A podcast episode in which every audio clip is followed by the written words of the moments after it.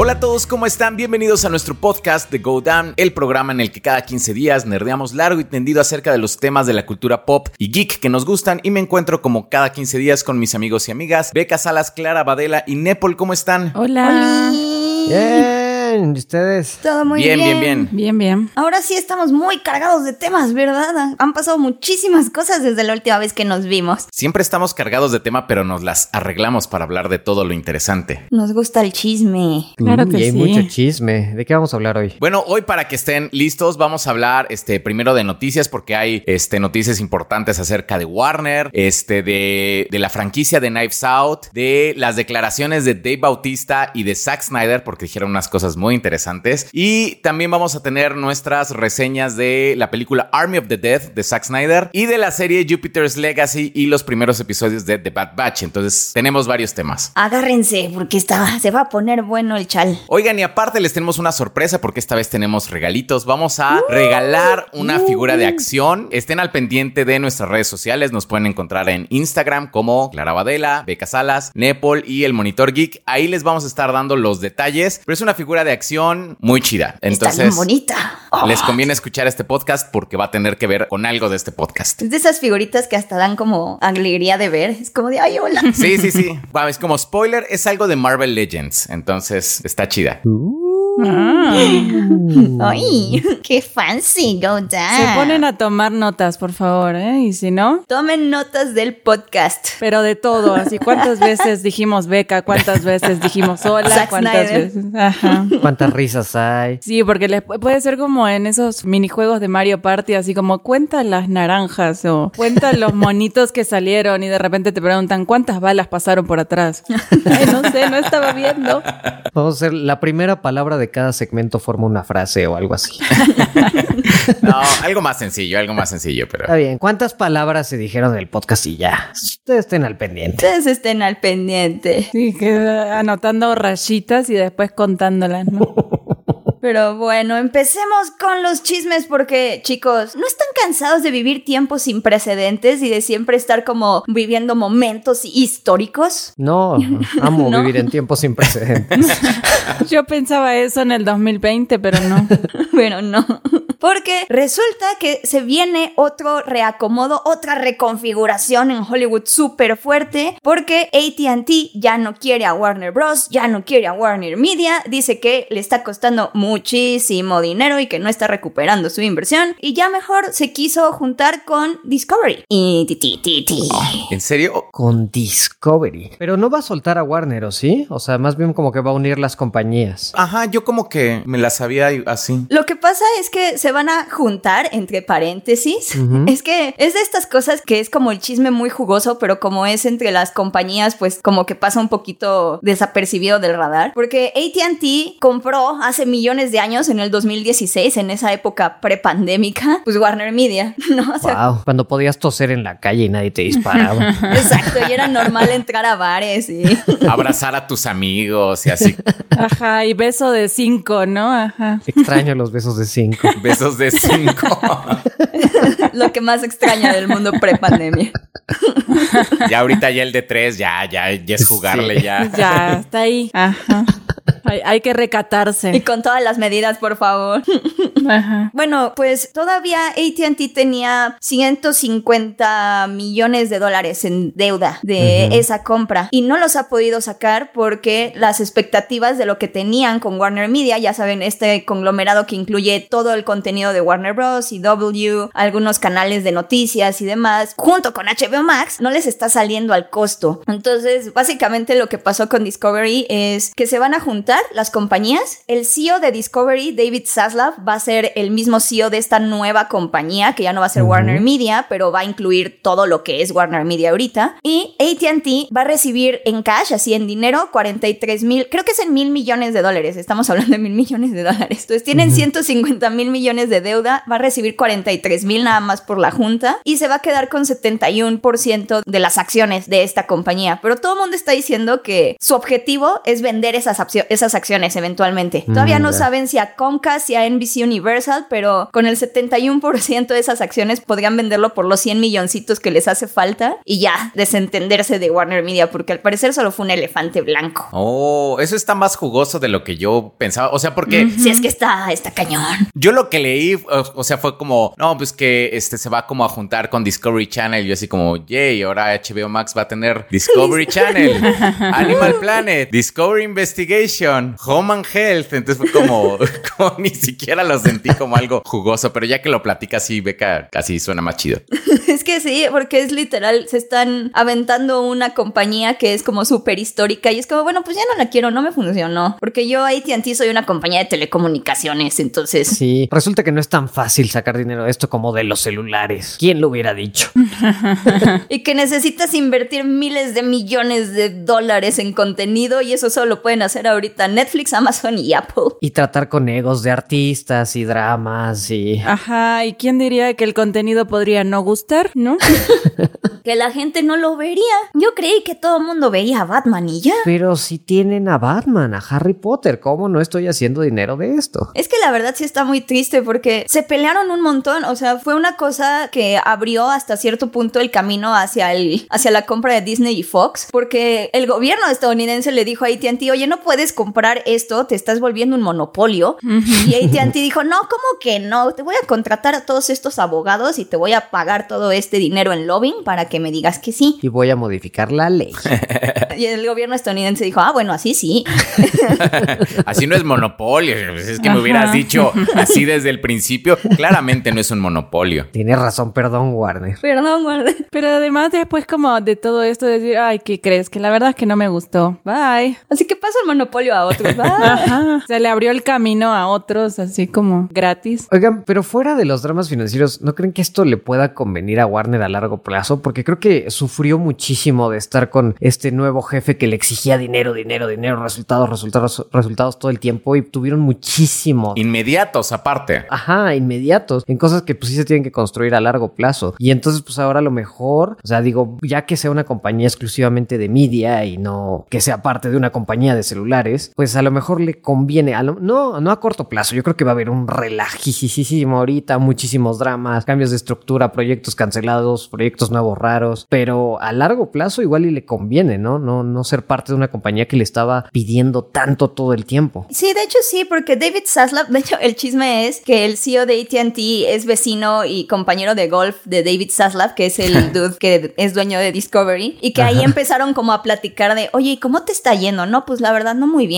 Ah, pues a mí tampoco. Ay, si nos juntamos, ay, cuéntame más. Sí, este año solo pude comprar tres casas en la playa para mis hijos. Ay, ya sé, está cañón la crisis. Está bien feo lo de la pandemia. Nada más pude poner a mi hija en un internado en Suiza.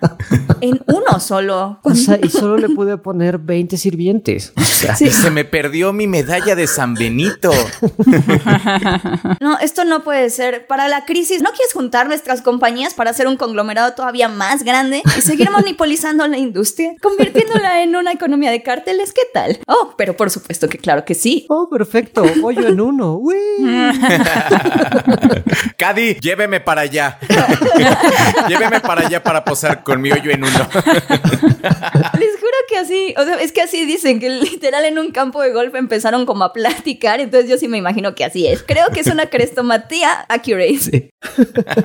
Pero sí, David Zaslav, lo que sí tiene David Zaslav es que sí es como un es como un productor más de la vieja escuela de cine, como de Hollywood, entonces como que sí le sí sabe tratar a los artistas, sí sabe lidiar con los talentos, no como Jason Killer y Ann Sarnoff que traían como esta más experiencia en entretenimientos de- mediáticos e internet y que trataron como de cambiar la estrategia de Warner y que pues trajo muchísima controversia, ¿no? Porque pues la, la decisión de estrenar en simultáneo todos los estrenos de, de Warner en 2021, tanto en HBO Max como en cines, pues sí ha sido como, no sé, como controversial, aunque de repente sí les funciona por Godzilla vs. Kong, pero luego no. Ah, pero no les ha funcionado tanto como ellos esperaban. O sea, como que realmente ellos esperaban que eso iba a ser. Y yo también, la verdad, o sea, o sea, cuando salió el anuncio, yo sí dije, wow, esto sí va a traer como muchos suscriptores. suscriptores, pero como que ya vimos como que las películas solitas, como que no traen como nuevos suscriptores a estas plataformas, como que son más las series, ¿no? Sí. Algo que tengas que estar como viendo constantemente,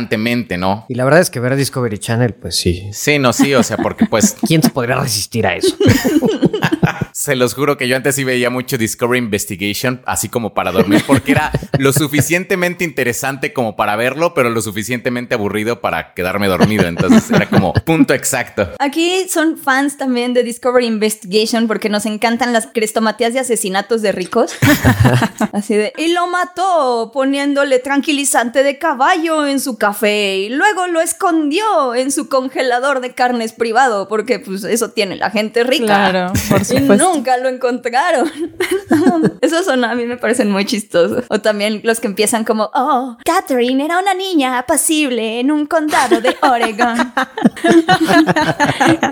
Solo falta como la voz como dramática, ¿no? Sí, Así como sí, sí. Katy era una niña pasible en el condado de Oregon, pero no sabía que su madre estaba a punto de ir por ella. Y los que hablan así son los, los que entrevistan como jamás pensamos que la madre de Catherine podría hacer algo así. Se veía normal. Aparte son las mismas voces del precio de la historia, ¿no? Entonces, Pero lo que está cañón de aquí es que cada vez se está viendo más que los grandes gigantes de ahorita son Netflix, Disney, Amazon, quizá Apple con Apple TV, que son los que sí le pueden meter mucho dinero a producciones en streaming. Y pues el cine no está sabiendo cómo, cómo reaccionar todavía, porque esta no es la única noticia que tenemos al respecto. Sí, porque encima se va a poner más intenso porque es posible que Amazon compre MGM, ¿no? Parece que están en negociaciones Tan, tan, para tan, tan. que Jeff Bezos se quede con James Bond y otras dos propiedades. o sea, MGM es básicamente con James Bond y otros. y compañía. Oye, no, también tiene Robocop. Y Ah, sí. Robocop. Oh, sí. Guau. Bueno, sí, pero eso hubiera sido relevante hace 20 años, ¿no? No, sí tiene, sí tiene sus cositas, MGM. O sea, ¿qué otras tiene? Pues tiene. A ver, espera. Como del nivel tipo James Bond, algo. Bueno, del nivel de James Bond solo tiene Robocop. No, Robocop no es nivel James Bond. No. Aunque fíjense que, no sé, el problema con James Bond es la familia Broccoli. sí se llaman Broccoli. ¿En Es que- serio? sí, les juro que esta familia, o sea, es como de esos. ¿La familia Brócoli? Sí, la familia Broccoli son los dueños de Eon Productions. Y hagan de cuenta que es como de esas historias de que en los 60 nada estaba pasando. Y entonces un señor con un sueño y con mucho dinero que se llamaba Broccoli. El señor Brócoli. el señor Broccoli se juntó con los con el que tenía los derechos para hacer unas películas de James Bond. Y desde entonces ha producido todas las películas de James Bond. Y más bien llegó a un contrato con MGM en donde hacían un trabajo conjunto para financiar y distribuir las películas de James Bond. Y eso ha sido como desde pues desde Doctor No, literal desde el 62 y así, o sea, el señor se murió, le heredó la franquicia a sus hijitos y pues los hijitos Broccoli brocolitos. Brocolito.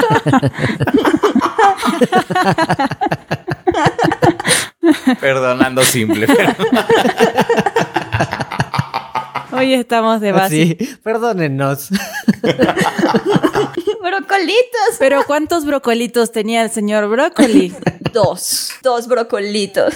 Y lo que están diciendo es que desde el año pasado, que ya ven que MGM quería como vender James Bond por 600 millones, 800 millones, que le decía que la brocolita, la brocolita principal, que se llama Bárbara, como que no quería, no le gustaba la idea, porque pues el contrato, ellos sacan más dinero del contrato cuando se estrena en cines. Entonces, ese es el único como, como obstáculo que le están viendo ahorita a Amazon para la compra de MGM. Mm. Que a la familia Broccoli no le está gustando la idea de que James Bond se vaya como al streaming. Pero pues for a price, por, por el precio correcto. Porque Eso también... es una buena riña, los brócolis contra besos. Así está, bueno, a ver. La familia brócoli contra besos. contra los billetazos de pesos. Eso es para una playera, ¿no?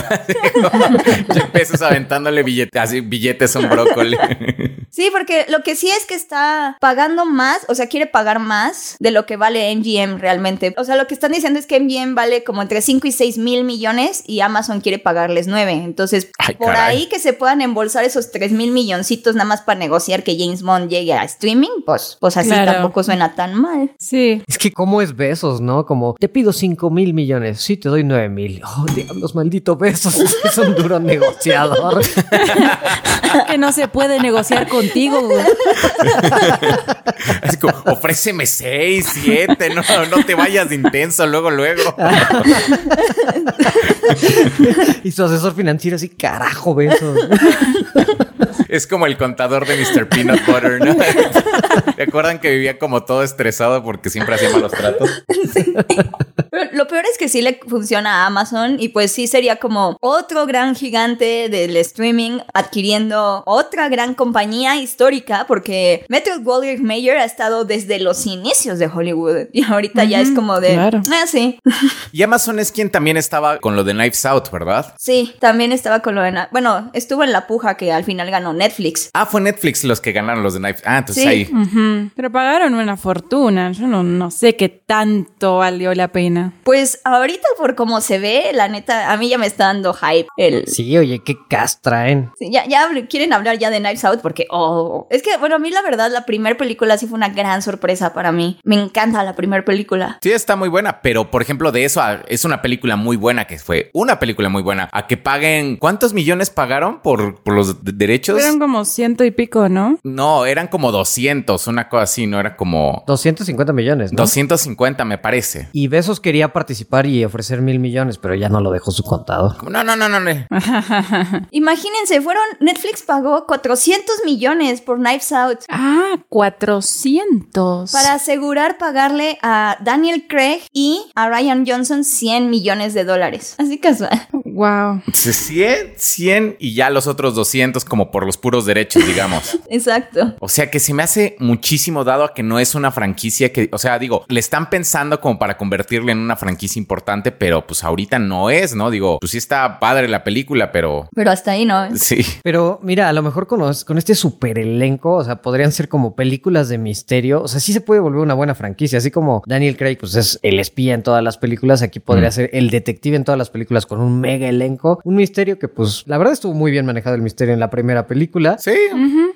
Y si hacen más misterios así, pues podría estar padre. Que aparte de su selección de personas, siempre te da como para hablar de quién podría ser el malo, ¿no? Porque ya sabemos que va a ser un villano, ser Edward un Norton. asesino. No, Catherine Hahn, que acaba de venir de ser una gran villana en WandaVision. Leslie Odom Jr. también está conocido por su papel de traidor villano en Hamilton. Tris, nos quieren desconcertar. Exacto. Porque en la primera película se basaron mucho en la imagen del Capitán América, bueno, de, De Chris Evans. de Chris Evans, como que es confiable. Ay, creo que estaríamos diciendo un spoiler, ¿no? Pero pues ya la película tiene dos años. O sea, porque sí fue así, como todo estaba encaminado a que Chris Evans era bueno y bonito y iba a ayudar a Ana de Armas y todo. Y tras, ¿no? Eso fue como de, uy, eso y verlo con su suétercito.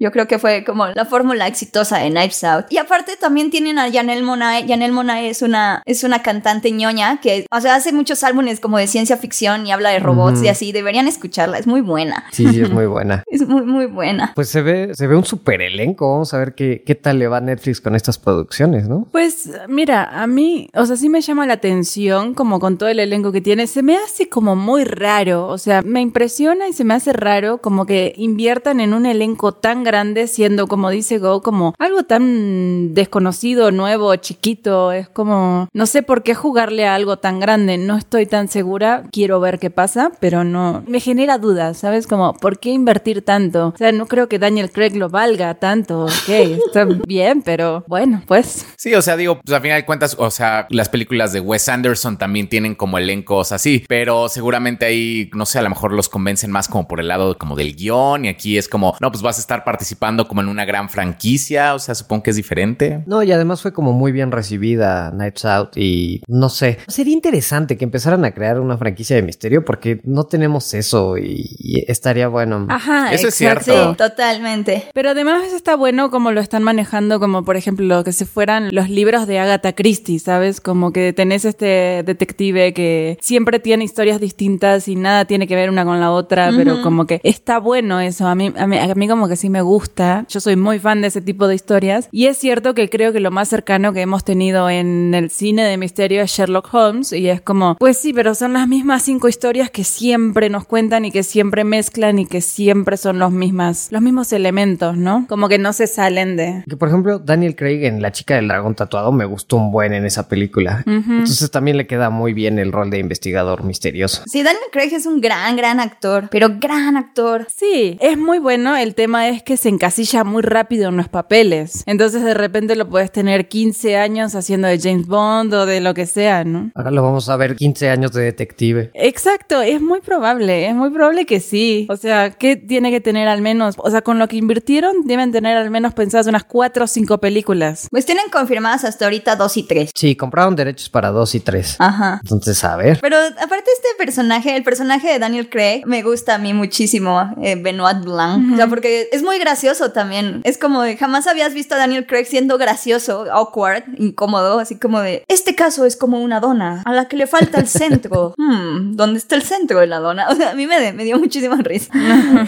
A mí me gusta cómo lo introducen todo cliché, el hombre en las sombras atrás en el piano. me gusta mucho. No, pero hasta el nombre, así como todo. Benoit Blanc. Ajá, exacto. Oye, ¿sabes quién también va a estar ahí? Dave Batista. Sí, ya consolidándose como, pues ya dijo que ya él con Netflix y quién contra mí, ¿no? Porque ya ha estado ranteando y ranteando de Marvel. Yo, esto, sus rants me hacen pensar que van a matar a Drax y está muy enojado por eso en Guardians of the Galaxy 3. Suena como una posibilidad, ¿eh? O sea, porque sí, sí está enojado. Sí, y sí es- está diciendo que creo que Army of the Dead hizo más por su carrera. ¿O cuál fue la que dijo que hizo más por su carrera que Drax?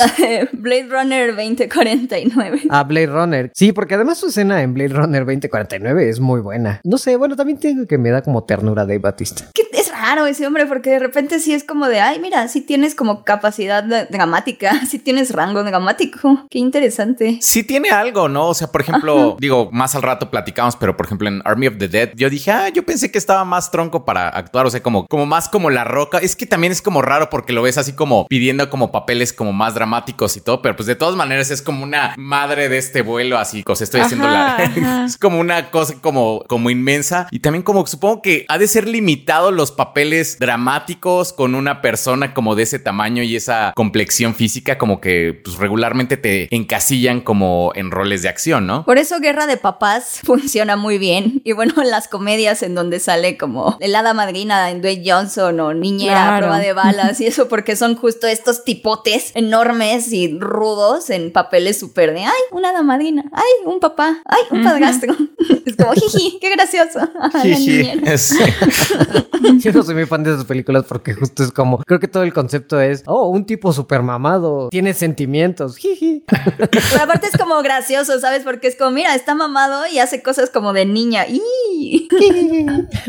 Pero fíjate, o sea, eso es llevar como el estereotipo a un extremo, porque, Sí. o sea, o tratar de romperlo como con una exageración, porque, pero siento, por ejemplo, lo que decía Go, ahora Dave Batista en este se me hizo así como, sí, estoy mamadísimo, pero soy un señor que se pone los lentes para ver el es como, me encantó. Tiene unas banditas. Sus lentes tienen una banda elástica. A mí también me encantó que tenía una bandita así. Así como, no, no voy a perder los lentes, no puedo, es un apocalipsis en Las Vegas, no puedo perder los lentes ahora. Y su sueño es poner un food truck de sándwiches artesanales de queso.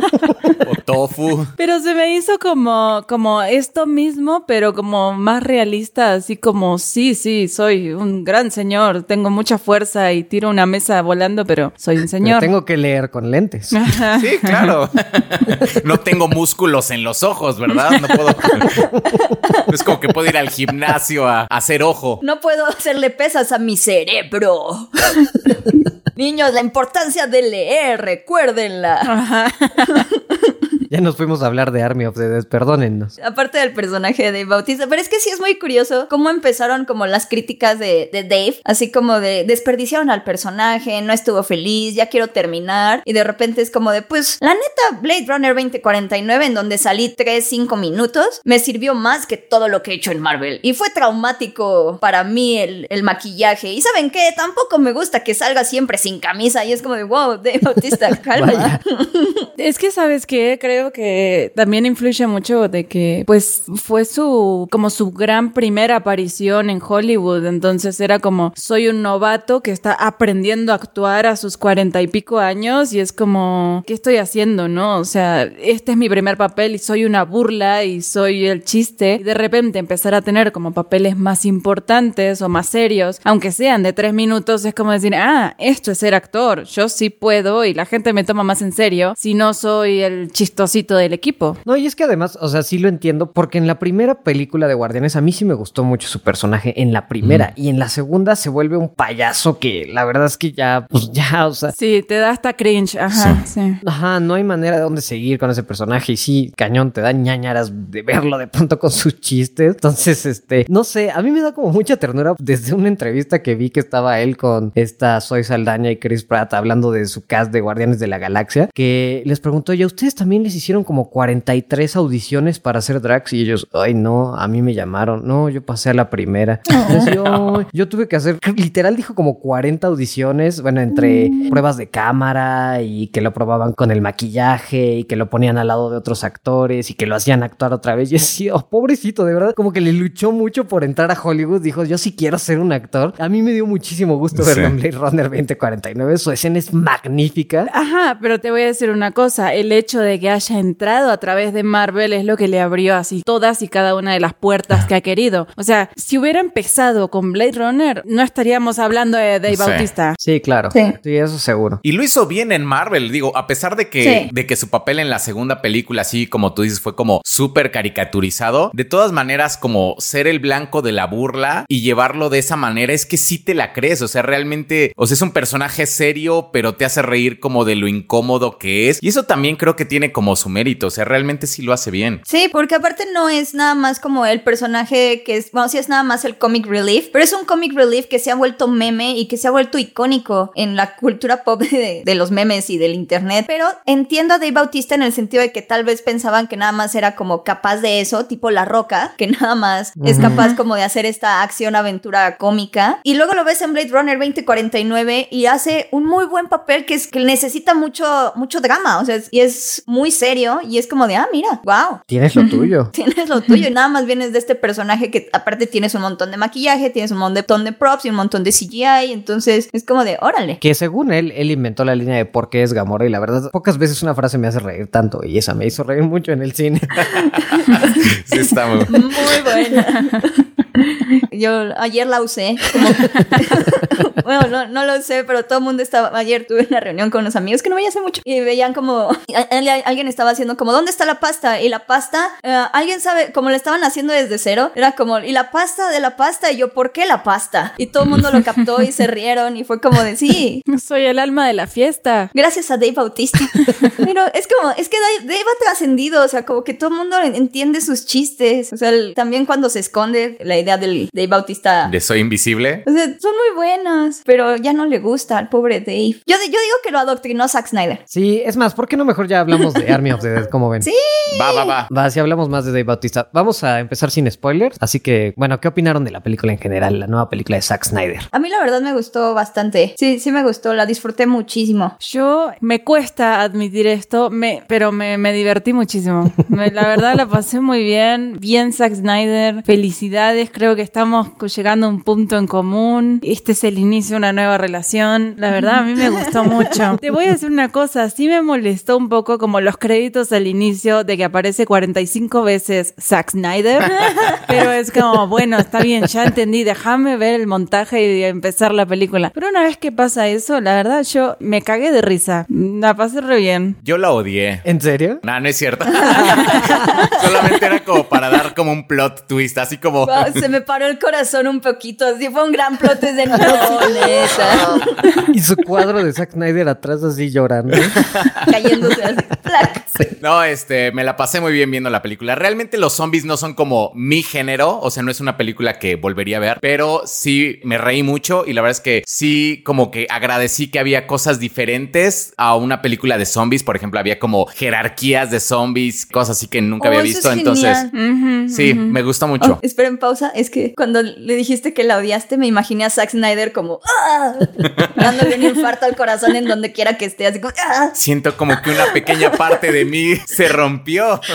Pero no, Go es fiel a Zack Snyder. No, sí, sí. A mí también, la verdad. Creo que es refrescante después de tantos años que Zack Snyder estaba ligado a DC, poderlo ya ver. Bueno, hizo la de los búhos, pero nadie la vio. Entonces aquí, la verdad, me gustó ver esta porque hay cosas que de verdad me gustan de cómo hace Zack Snyder las películas, pero además es como muy distinta. Bueno, no vi Dawn of the Dead. No sé si tenga estos tintes comédicos como acá, pero no sé, me gustó, me gustó en general. Ahorita que decían el montaje, creo que es su segundo mejor montaje musical después del de Watchmen, porque el de Watchmen creo que sí es el mejor. Eh, Sí, el de Watchmen es muy superior. Sí, es una joya. Ajá, pero este montaje musical me gustó, el de los créditos del inicio estuvo muy bueno y no sé, en general como que me cayó muy fresca la película. Y igual como dice. Go, no es, no es mi género, no soy muy fan de los zombies, pero nos mostró cosas diferentes y estuvo interesante. Y se las arregló para meter referencias mitológicas. ¿Sí vieron? Claro que lo va a hacer, claro que sí. Es como, ¿por qué no? Soy Zack Snyder, así como va a haber referencias mitológicas, sí o sí. Pero justo eso, como que, no sé, en esta película lo siento más liberado, como que voy a hacer las cosas Zack Snyder que me gustan. Se está divirtiendo. Exacto. Sí, se está divirtiendo. Ajá, se siente que se divirtió haciendo la película y eso me lateó. Es que además, ¿sabes qué? Como que tiene como estos pequeños momentos de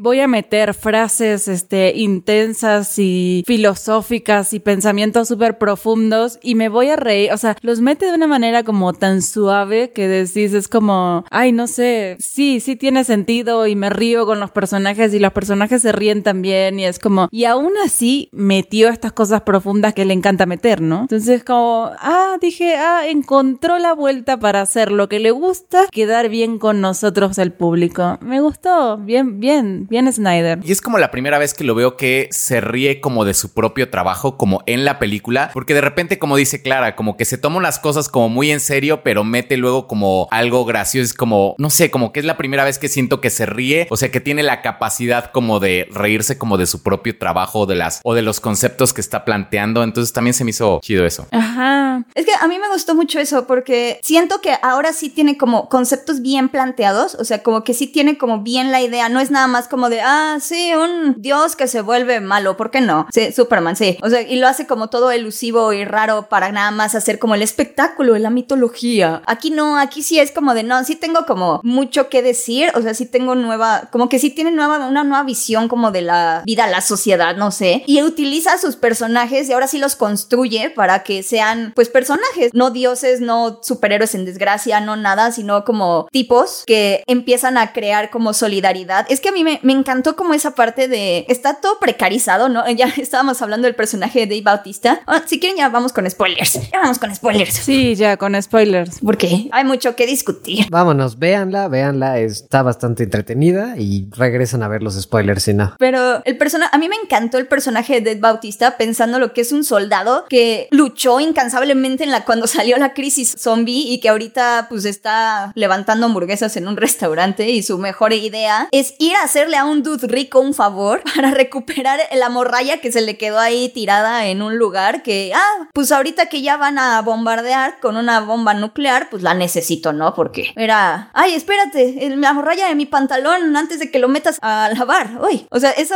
Sí. eso me encantó porque creo que construye muy bien a personajes que van haciendo como mancuernas muy buenas. O sea, el, el alemán Ludwig con Berhow. Me encantaron como sus mancuernas. Tig Notaro es genial. Es muy graciosa. Ay, no, me- a mí me, me gustó mucho como el cast tan diverso, como que tiene mucha, mucha química y no sé, como que ahora sí Zack Snyder es como esta es la historia que les quiero contar y estos son mis personajes y vamos a divertirnos. Es que, ay, bueno, yo soy muy fan del género zombie. A mí me encantan las películas de zombies. También todo, todo lo nuevo que metió. Fíjate que a mí también me gustan los zombies. Y este tema como de la jerarquía que decía Go y todo eso, sí lo llegué a ver como en algunas cosas, como sabes, como el zombie más rápido y el más, este, no sé, como que sí llega como medio a pensar que... Hay, hay una serie como eh, Van Helsing, en Val Helsing, este, tenían como este concepto también de que había unos que pensaban y había como una, una... Bueno, que eran vampiros, pero también había como medio zombies, medio no sé qué. Y como que estaba todo este concepto y me gustó, sí hubo cosas así como tipo el feto zombie, fue así como, bueno, sí, ok, lo dudo, lo dudo realmente, pero bueno, me estoy divirtiendo, me la estoy estoy pasando bien, vamos a dejar así como, ok, un feto zombie, ok. Pero fuera de eso, así como, la verdad creo que lo disfruté mucho y como también me dio mucha risa así cuando saca del bolso la cabeza de la reina, así todavía, no sé, voltea los ojitos y abre la boquita y es como, ok, dudo que todo esto puede estar pasando y no creo que aplique a la ciencia de los zombies, pero eh, bueno. Pero está padre, está muy padre la nueva mitología que metió de los zombies. O sea, a mí, a mí me gustó mucho como la evolución que están teniendo una nueva sociedad y que aparte hay zombies que hibernan y que se les prende, vamos, se les prende la tacha con el agua. Me, me, gustó, me gustaron O con la mucho luz eso. o así. Ajá, esos Ajá. detallitos también me gustaron muchísimo. Eso estuvo muy padre. Y aparte son, saben que todo, casi todos los zombies son anima, bueno, la cabeza es animatrónica. Entonces por eso se ve, a mí me gustó mucho cómo se veía la cabeza, porque se veía muy real. Y sí, es que es animatrónica. Y casi todos los zombies son dobles de acción, de gente que sabe como artes marciales, capoeira y cosas así. Siento que sí le da como un movimiento creepy, pero muy diferente a los zombies, porque no es nada más como estas hordas ahí, sino que llegan como bailando, no sé. La reina zombie que llega siempre como bailando me encanta. Y es más, la reina zombie y el alfa, el paciente cero, la verdad como que lo hacen muy bien, sí se siente como una personalidad distinta en estos dos zombies, ¿no? Y eso, eso está padre. Cuando el paciente cero llega a Las Vegas la en la primera escena.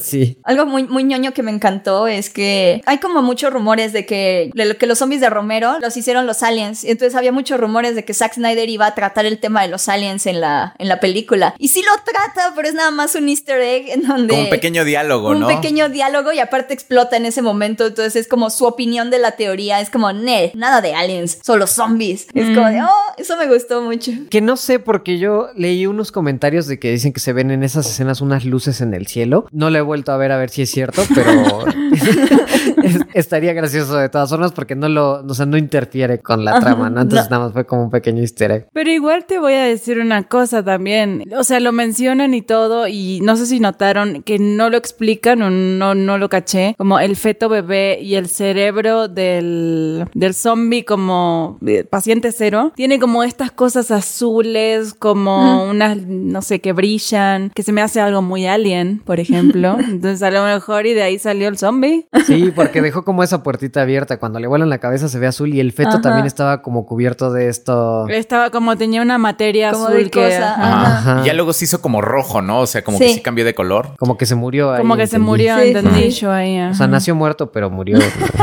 Algo así. Nació vivo, nació no muerto. Pero después fue. Ay, sí. Es que es muy profundo. Tiene muchas capas porque es Zack Snyder. Pues está cagadísimo que su base de operaciones es el Olimpo, ¿no? Entonces, Ajá, como que ajá. el paciente cero, y, o sea, de todas maneras se las arregló. Viven en el Olimpo y el paciente cero es así como, como el Como el Zeus. hasta dios, ve, ajá. hasta ve una estatua de Zeus, hay como una toma así como del stat. Y claramente la destruye como destruyendo a los dioses viejos. Y no, no, no, no. O sea, es Zack Snyder. O sea, ahí está, ahí está, está Zack Snyder. huele a Zack Snyder. La cabeza, ¿no? Así como de, como de, como de medusa, o sea, cuando la, la- cuando la corta y todo. Ajá. sí, claro. También dura dos horas y media, entonces tiene todo el tiempo del mundo para meter esas cosas. ¿Ustedes sintieron las dos horas y media? Yo no la sentí tan larga. Fíjate que la primera hora tal vez, como que la sentí larga. Ajá, la primera. La primera, pero ya después la última hora es una locura. Cuando se empiezan a morir todos es una locura. Ajá, ajá. Pero una locura, está, está genial. Fíjate que a mí la primera no, no me pareció larga porque me gustó y eso es algo que no le había visto a Zack Snyder. El tema de, bueno, tú lo decías, Beca, como la química entre los compañeros y cómo se va construyendo. Me gustó en un inicio como ver cómo los reclutan y la que dice, bueno, la, la del helicóptero es mi personaje favorito. Digno Taro. es que es una comediante muy buena. Sí, es muy, muy buena ella. Pero dice mi frase favorita de odio profundamente mi vida. Claro que iré. ¿En serio no querés saber los detalles? No, gracias. No, no, no, no, no. O sea, sí voy. Tiene algo que ver con helicópteros, ¿no? ya voy. sí. También me encanta cuando easy peasy japanese y que el alemán dice como, no, no, eso es racista. Ahora decimos easy peasy lemon squeezy. Y te notar así como, bueno, es japonés, ¿no? Él tiene derecho a decir easy peasy japanese. Eso me, me gustó. Sí. Pero fíjate que eso, esa parte no se le había visto como esa comedia y, y interacción entre personajes, porque me gustó cómo los iba reclutando el que dijo que no y se fue. O sea, como tenía cosas que, que no le había visto. Incluso cuando están contando el plan, la típica escena cuando ahora vamos a contar el plan y lo vamos a narrar de manera dramática y que empiezan a salir con el bat de picos que, que no sabes si es real, pero no, es como una imaginación de, de cómo se ven todos ya entrando a... Y lo tuve así como de wow, wow. sí, o sea, eso nunca se lo había visto y me... El helicóptero como yendo así como... Y entonces ya se van en el helicóptero hacia el, hacia el sol, ¿no? Algo así. Sí, un plan súper fluido, eh, sí, sí, con la narración súper dramática. O sea, esa parte me gustó porque es creo que lo que dices, Go, de ya empezarse un poco a burlar de algunas cosas porque se burla de tomas dramáticas, de, Sí. de escenas de ensemble cuando se junta todo el cast. No sé, esa parte me gustó mucho. Pero es que además, o sea, yo lo que sentí, por ejemplo, esa escena en particular me hizo acordar mucho a esta Baby Driver o cosas así, ¿no? Como Sí, que es cuando están juntando al equipo y todos así como... Es que mezcla súper bien las películas de heist, de atraco, con los zombies. Y aparte con su onda de siempre hipermilitarizaciones súper macho men. Porque todos están súper, súper fuertes, pero Matías, por ejemplo, bueno, Hasta el que no tendría que estar como súper fuerte, Ajá. ¿no? El de la caja fuerte. está súper fuerte. Ese se parece al de los Simpson. Ludwig, el alemán, se parece al de los Simpson. A, ¿la- ¿Han visto ese episodio de Raymond Bones Castle cuando hace su película de Chiquilín que se llama Chiquilín? Pero pues es un hombre así súper grande y vestido de nerd. Les voy a pasar una foto, esperen.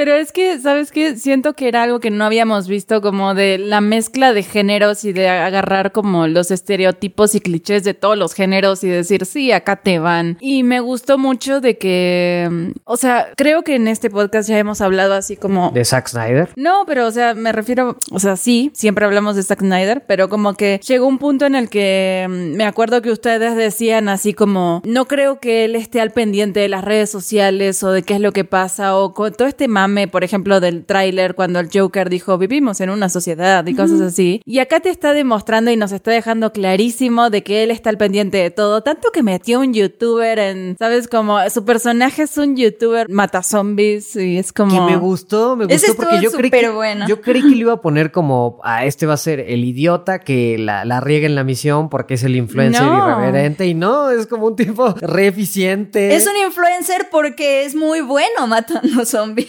Exactamente. O sea, como creo que trató el personaje del, del influencer, del youtuber, con muchísimo respeto. Entonces se me hace como, no sé, de verdad, mis respetos, Zack Snyder. O sea, creo que te está dejando claro que él entiende el mundo mucho mejor de lo que todos nosotros creemos. Lo que pasa es que tiene un ego gigante que antes a lo mejor lo cegaba y ahora ya no lo ciega. Simplemente hizo las paces entre su ego y el mundo. Lo que pasa es que antes no se veía eso, ¿no? Es que cuando se deja de pelear con los estudios y ya es como de, ay, ya déjenme hacer Ajá, mis cosas. libre. Ujú. Pero, o sea, ya también tienen como la madurez de. Porque también tenemos cosas como Soccer Punch, ¿sabes? Ajá, exacto. Sí, sí, sí. Sí habla cierta, de cierta madurez. Creo que era lo que hablábamos cuando salió Justice League, ¿no? Que este sí se le nota como los años, la madurez, el pensamiento, como de decir, ah, bueno, por acá no era, voy por acá. Y se le ve su estilo con un crecimiento de los últimos 3, 4 años. Sí se nota. Y creo que esta película es así como el punto final.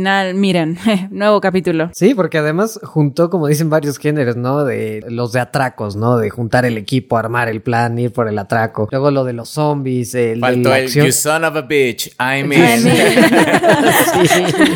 Muy bueno. Y el héroe de acción retirado. Fíjate que si hubiera algo que no me gustó de la peli y creo que se pudo recortar, creo que sobreestimó que nos, bueno, sobreestimó la importancia de la misión de Kate de salvar a la mamá porque al final se vuelve lo que, lo que dicen, esto va a ser que nos maten a todos. Y lo hace. Ajá, y al final de cuentas, nada más ves a Kate todo el tiempo estorbando en, en la química. Bueno, para a mí me, me estorbó porque sí me estaba gustando mucho la química de equipo y me hubiera gustado que fuera así nada más el atraco, sin el tema de voy a salvar a la, a la mamá, porque al final de cuentas, al final, cuando salvan a la mamá, ni la ves en el helicóptero. Cuando el helicóptero se cae, ella ni la busca, nunca sale, o sea, no hubo resolución a lo de Kate. Ma- nada más mata a la mamá, mata a la mamá, o sea, Kate mata a la mamá. Kate mata a la mamá y ni se preocupa por ella. Ella ni nada. Entonces fue un plot que no llevó a nada y nada más me estorbó en el tema del elenco. Sí. Pero bueno, se lo perdono porque estuvo divertida la película. Aunque fíjate que eso a mí me gustó porque siento que ahora en esta película Zack Snyder sí tiene como más anclas emocionales, no sé, como que todos están aprendiendo a tener empatía porque se dan cuenta de que todos están en el mismo mundo, ¿sabes? O sea, todos están destinados a morir. Porque, bueno, es que me voló a mí la cabeza cuando están abriendo la caja fuerte que realmente están ahí sus cuerpos. Hay cuerpos de ellos que ya son cadáveres. Ajá, ajá. Cuando le dicen como, ¿qué tal que esto lo hemos hecho miles y miles de veces? Y es como, damn, ese concepto me gustó un buen. Se la mamó con eso. Pero es que justo era lo que decíamos hace rato, ¿no? Como metió sus, todo su debraye así profundísimo de esto es un ciclo que se repite y se repite y se El repite. eterno retorno de todas las cosas. Exacto, y lo cuenta así como todo y de repente como, ah, te engañé, ¿verdad? Y es como hace un chiste enseguidita y es como puede ser, puede no ser. Pero te queda la duda y dices, "Mm, Mm. podría ser. Lo que me gusta es que todos aprenden, o sea, porque todos están precarizados y como que todos están como de, ah, es que este mundo es horrible, bla. Y como que todos aprenden a tener mancuerna y a hacer equipo y a perdonar y a como, incluso como a decir como, no, la, mira las reglas de los zombies. Estos zombies no son, no nada más te quieren matar, no, quieren vivir igual que tú, ¿no? Están nada más tratando como de existir. Y Kate es la única que no puede perdonar a su papá. Kate es la única que nunca, nunca hace como las paces con Dave Bautista. Y entonces el hecho de que ella sea como la que destruye todo al final porque hace todo mal, me hace como muy interesante. No, fíjate, o sea, lo de que no lo pueda perdonar me gusta. El, el tema de la mamá que quería salvar, que nunca tuvo ni nombre ni nada, eso fue lo único que no. Pero la, la dinámica No, de. sí tenía nombre, ¿no? Era como... Sí, Quich y algo así. No, Geta o Greta o algo así.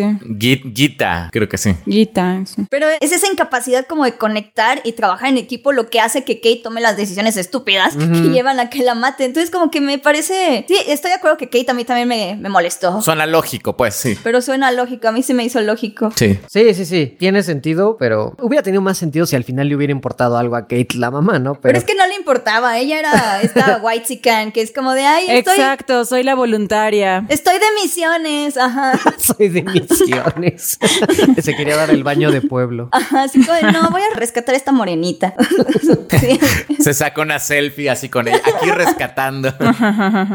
Hablando de, de el cast, bueno, el, el tema de los latinos, me gustó mucho que es de las primeras pelis donde disfruto el español cuando lo hablan y que usan bien las frases. Cuando entra y está lleno de zombies y dice la puta madre. Ah, no, no, no, no, no, no. Ah, Dice, ah, su puta madre. Así Sí, como sí, dice, que ah, es súper mexicano, así. Y no viste que cuando está tirando los billetes así en la caja fuerte, dice- está diciendo, no mames, pero en silencio, nada más le lee los labios. Pero bien, ¿eh? No forzado ni nada. Ana de la Reguera es muy buena. De la Reguera es muy buena.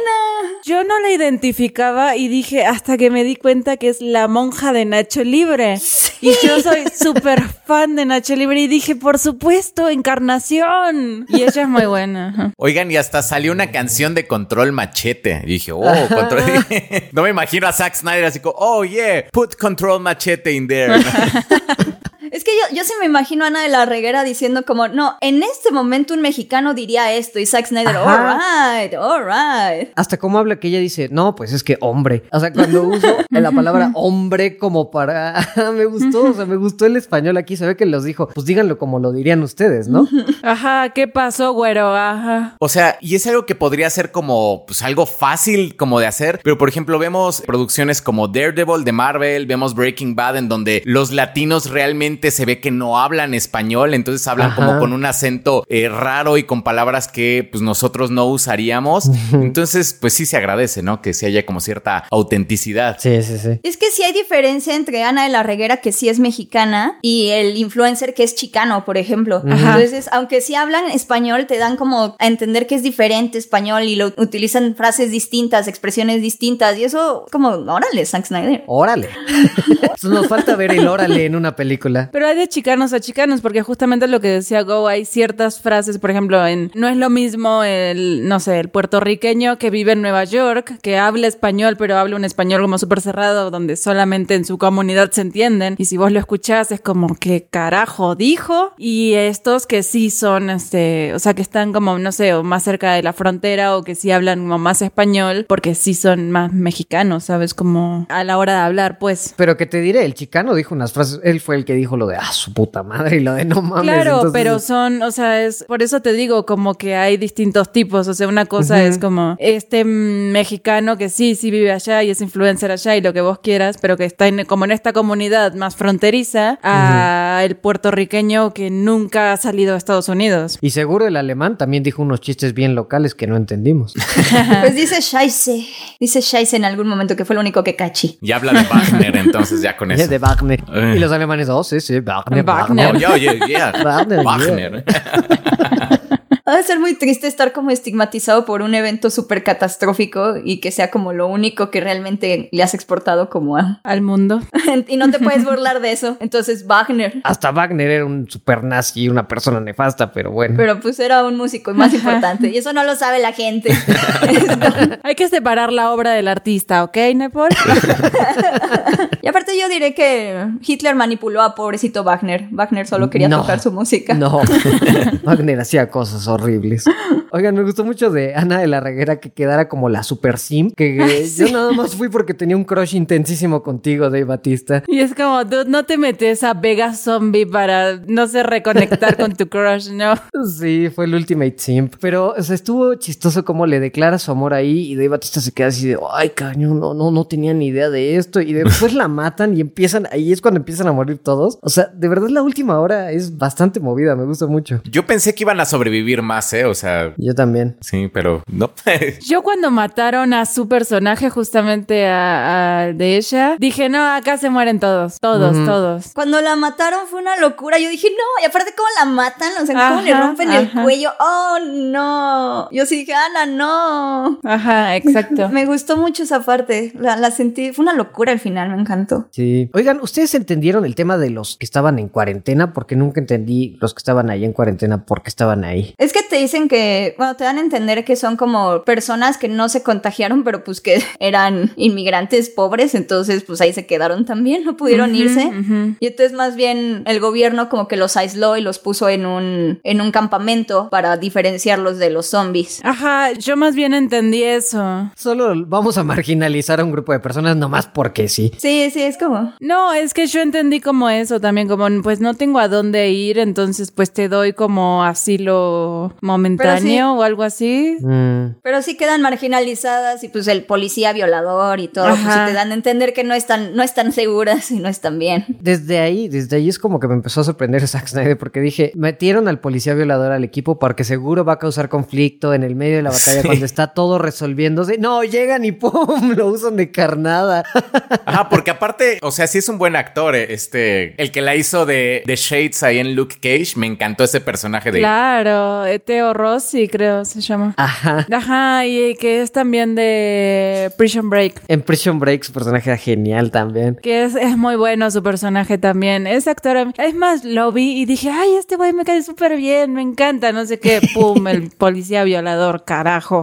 Y ¡pum! La carnada y el primero que se llevan. Ajá. ¿Sabes qué es lo peor? Que es tan buen actor que... Yo también pensé que iba a durar hasta el final y que iba a ser como. No, pero es que es tan buen actor, o sea, realmente creo que es como, me gusta mucho cómo interpreta todos sus papeles porque con ninguno me he quedado, ¿sabes? Como, ok, ahora es el policía violador, yo sigo amando a Teo Rossi, o sea, como me encanta, pero también, o sea, como que no sé, todos sus personajes me han gustado mucho. Pero fíjate que tiene mucho de estos de que te distrae con algo que crees que va a pasar. Maneja muchísimos en esta película. Claramente debe ser a propósito, porque si no serían como un montón de cosas como hoyos de guion. Pero por decir, te setean en muchísimas veces lo de la sierra, lo de la sierra, que el tipo es súper apegado a su sierra y lo ves usándolo en el montaje. Al final jamás termina usando la sierra en, en la batalla. Te setean lo de que no, pues estos zombies podrían revivir si hay lluvia. Dices, entonces en algún momento de la, de la pelea va, Va a llover. va a llover y van a revivir. No, tampoco. O sea, va poniendo varias cositas así que no usa y entonces te distrae nunca sabes a dónde va a ir la película porque va desechando cosas o, o mostrándote conceptos que pues al final no usa, ¿no? Yo juraba que no iba a haber nada en la caja fuerte. O sea, yo juraba que, o sea, por cómo lo, lo montaron de que no, es que ya, ya está, solamente tenemos que darle la vuelta a esa palanca y hacen como todo esto. Yo juraba que no iba a haber nada en la caja fuerte. Además, porque justo te acababan de mostrar de que el objetivo principal no era el dinero de la caja fuerte, sino la cabeza o la muestra de sangre de la De la reina zombie. del zombie, ajá. Que era el plan más estúpido del mundo, ¿no? Ah, sí, voy a hacer un plan súper complicado donde mando a alguien fingiendo que es un heist, pero realmente quiero la cabeza de un zombie. Dude, manda a un equipo de seis marines y recupera la cabeza. Al fin fue como súper fácil. A mí me, me encantó ese personaje porque sí te lo ponen hasta como patético, porque es como de, Sí. soy el malo, sí, soy el malo, soy malo y estúpido, sí, soy malo y estúpido. Ah, sí, ya hizo la cosa de malo estúpido y se muere. Pero me dio mucha risa que se reía de que era malo. Ahí me sentí muy identificado con él, como cuando le da la tarjeta y se la quita de la mano y dice, ¡ah! Es mi tarjeta.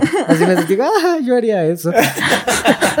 Lo sé, lo sé. Incluso en esa situación, así como me, da, me dieron ganas de, de cachetearlo y dije, por supuesto que Nepal sería así. O cuando los encierra y se ríe, te quedaste encerrado y se va. O sea, como que se tomaba el tiempo para burlarse.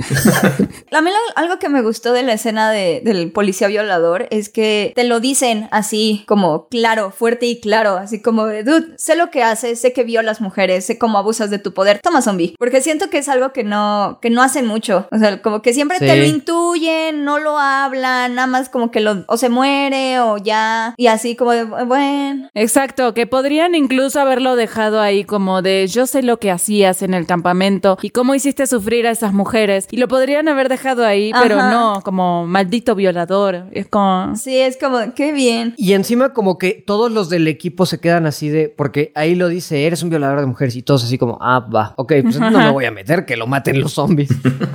Sí, sí, sí. Pero además como que ese tipo de cosas siento como que te ayudan a congeniar con todo el equipo, porque decís como, ah, bueno, tienen su moral bien puesta, ninguno va a tratar de defender a un violador, así que pues es necesario, cómanselo, bye. Oigan, y de Dave Batista al final, entonces, ¿qué? Porque dijimos que íbamos a hablar de él y no hablamos de él. ¿Les gustó? O sea, a mí su personaje sí me gustó mucho, Sí. como toda la escena de, de cuando tiene que matar a su esposa, me, Ajá. me gustó mucho. Que no sé por qué lo hizo con un cuchillo, o sea, creo que es más fácil una persona que amas no ver. No, pero... Pues era como- lo que tenía la mano, ¿no? Era Le lo que tenía sí. la mano. No, ajá. pero tiró la pistola y decidió matarla con un cuchillo. Pero supongo que era para más este... es más personal. No, menos este escandaloso o no volarle los sesos o no recordar a su esposa como con un balazo en la frente o algo así, ¿no? Sí, yo también lo entendí como la cercanía de, bueno, pues ya te voy a matar, pero De la manera más suave posible, ajá. Y hasta la manera en la que baja el cuchillo, o sea, no lo baja así como de un jalón, sino No. como que lo baja como suave, sí. Como con respeto. Sí. y le duele. Es que esa escena como que sí le, le duele y es como de, ay, Dave Bautista. Y me gusta cómo se ve forcejeando con ella y deteniéndola y llorando al mismo tiempo. Te digo, eh, ojalá le vaya bien a Dave Batista. Lo hace bien el Dave Bautista, sí, sí, sí. sí. Y la verdad, o sea, cómo maneja su personalidad de hombre macho, soldado, que de repente te cae mal porque es como de ya, dude, o sea, también déjalo ser un poquito, porque a veces es como muy duro con Ludwig o con el otro influencer o así, es como déjalo ser un poco. Pero de repente es como de, ay, no, Dave Bautista, pobrecito. Y de, de repente es como de, oh, damn. Se pone sus lentes, como dices, con la bandita atrás. Ajá. Le habla a su hija de sus sueños de tener un, un, Un un food pequeño negocio, ¿sabes? O sea, solo quiere ser un poco libre y vivir una vida. Sí. Es como de, pero mide como dos metros y pesa como De 500 alto y de toneladas. Entonces Sí. es, es como muy bueno, es muy, muy bueno. A, a mí me gustó como todo ese contraste y, y justamente lo que les decía, ¿no? Como el hecho como de que es un señor, que es sus lentes, como todas esas cosas. Y además me gustó mucho también cómo Snyder escribió este personaje de... O sea, la conversación con su hija cuando están como metiéndole gasolina y tratando de prender este las luces y el... no sé qué... El generador. El generador. Este, como toda esa escena me gustó mucho porque es como todo este tiempo yo creí que vos me odiabas porque maté a tu madre y es como, dude, o sea, que la hija le tenga que decir así como, no, por supuesto que entiendo, jamás te culpé por eso, entiendo, o sea, era un zombie, ¿no? O sea, Sí, no seas tonto, me abandonaste. Te culpo por tu negligencia emocional y por tu irresponsabilidad como padre. Ajá, ajá, pero como que tenga esa inocencia así como de decir es que maté a tu madre en tu cara y es como, porque es lo que, la estupidez que hubiera hecho cualquier película, así como es que pues sí, la podríamos haber, no sé, tenido encerrada 800 años así, no tenías que matarla o no sé, o lo que sea, que hubiera sido lo que hubiera hecho cualquier otra película, en esta es como, no, ¿por qué pensaría eso? No, es como lo lógico, simplemente es como, te fuiste. Me gustó mucho cómo desarrolló como al personaje como para decir así como, soy tan básico que pensé en eso y creí que me odiabas por eso. No sé, me gustó. También como, sí, sí estoy de acuerdo que la hija me estorbó un poquito, pero me sirvió como para justamente desarrollar mucho al personaje de Bautista, que al final se muere, pero que, o sea, te pesa un montón cuando se muere, porque ya lo desarrolló y congeniaste muy bien con él. Sí, la verdad que lo hizo bastante bien. Pero bueno, a ver cómo le va a Army of the Dead. La verdad, yo estoy muy, muy emocionada porque aparte es el primer gran estreno que tiene Netflix en cine. Se estrenó en 400 salas de cine y ya lleva como 800 mil dólares recaudados. Ahí la lleva. 800 mil. Sí, algo así llevaba como... Pero pues es como bueno, ¿sabes? O sea, 800 mil es bastante bueno para una película de Netflix que se estrena en un post pandemia en nada más como 400 cines de Estados Unidos. Pues se me hace como bueno. Claro. Una película donde si tienes la temperatura alta te matan.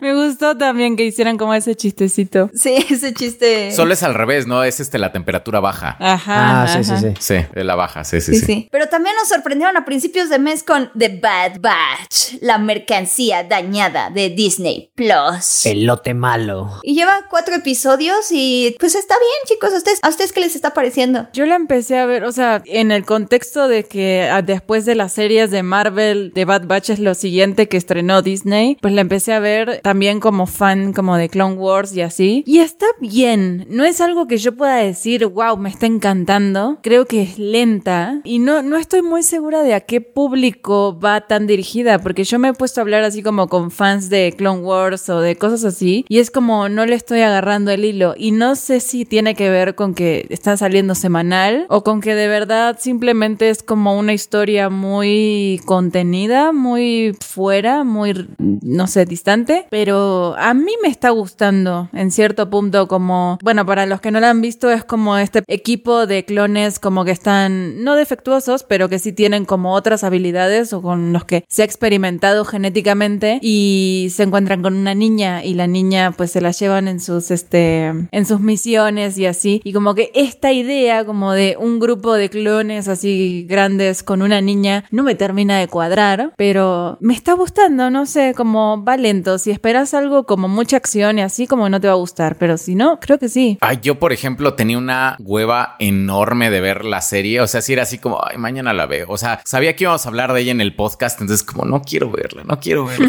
ya la vi. El primer capítulo me entretuvo. O sea, por ejemplo, como, como saben, no soy muy fan como de Star Wars. No sabía en qué, en qué momento de la historia se llevaba a cabo, pero creo que en el primer capítulo te explican bien todo. Te explican, ah, ok, es como por lo de la Orden 66. Ya más o menos ya te das una idea como de la línea de tiempo. El segundo y el tercer capítulo ya como que sentí como un bajón fuerte. Como que si es una historia así como, como, no sé, como de capítulos como muy, no sé, como muy contenidos, como, pues no es villano de la semana, pero es como la aventura de la semana. Ajá, exacto. Y aparte como se parece mucho en muchas cosas como a Mandalorian, por ejemplo, una persona que es como se vuelve accidentalmente en la figura paternal de un niño o una figura como de niño con algunas habilidades que vamos a ir como descubriendo. No sé, la verdad es que a mí sí, por ejemplo, el segundo y el tercer episodio sí me costaron mucho trabajo. O sea, creo que esto de la aventura de la semana en el formato de Star Wars no es algo que sea para mí. Sí le estoy sufriendo un poco. A mí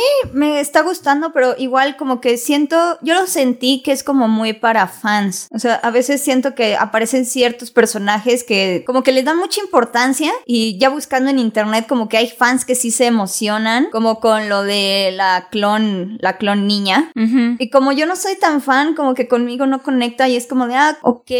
Como que faltan muchos episodios, ¿saben? O sea, apenas vamos a un cuarto de la serie. Entonces, como que es claro que tienen como esta. Siento que tienen este formato como de caricatura de Cartoon Network, que los primeros episodios se sienten como muy ep- episódicos, de- como de aventura de la semana, y tal vez lo quieran como ya ligar a una aventura más grande o a una idea más grande y rumbo al final. Pero ahorita, como que sí me está gustando. O sea, hay cosas que sí me gustan. Me gusta la animación. La animación me agrada. Ujú. El doblaje me agrada, creo que es divertido. Tienen cosas divertidas. Me, me gustó mucho el primer episodio, creo que ha sido mi favorito. Principalmente por la escena en la que aparecen, la primera, primera escena en la que Ajá. aparecen, que es como de, ¿cuántos clones conseguiste? Cinco. ¿Qué? Nos vamos a morir. Y es como todo plot twist, ¿no? Y eso me gusta. Mucho. Pero pues a ver, no sé, la verdad no sé qué pensar. Siento que es muy para fans. Eso es como mi, mi tema. Puede ser, sí, a mí me pasa algo similar a lo de ustedes. Siento que, o sea, de hecho, el primer y el segundo me costaron un poquito más. Creo que el tercero ya me empecé a encariñar un poco con ellos y me gustó una cosita que, que le hacen a la niña y en la nave. Pero sí, a lo mejor tiene que ver como que si eres muy fan, porque, por ejemplo, no, no entiendo de pronto cuándo se volvió Tarkin un personaje tan amado que lo tuvieron que rejuvenecer. Bueno, lo tuvieron que hacer digitalmente en, en, ¿Cuál fue? En Rogue One y ahora está animado. Me gusta a lo mejor ver el tema de. Siempre me pareció estúpido que era carísimo hacer clones. O sea, es una gran idea. Me gusta eso que están tratando. Pero sí, igual a lo mejor me falta como algo para conectar. No sé si me hace falta ser más fan de Star Wars o estar un poco más metido en el lore. Porque sí siento que las aventuras, pues está como tibiecillo todo. O sea, no me parece una serie mala, que esté mal hecha ni nada. Solo a lo mejor no soy el target porque no soy tan fan o no sé bien ese tema. La verdad también me pasa un poco que le estoy viendo porque íbamos a hablar de ella en el podcast. No es algo a lo mejor que vería si no lo fuéramos a hablar en el podcast. Claro, pero fíjense que, o sea, a mí, por ejemplo, sí me emocionaba un poco como porque según yo también, o sea, es que creo que acá fue cuando muchos nos dimos cuenta como de, según yo sí soy fan de Star Wars, pero de repente es como a lo mejor me di cuenta que no soy tan fan. Entonces como que es uno de esos productos que te dan así como la pauta de que, ah, bueno, sí hay niveles de fanatismo y pues claramente esto está hecho para otro nivel de fanatismo,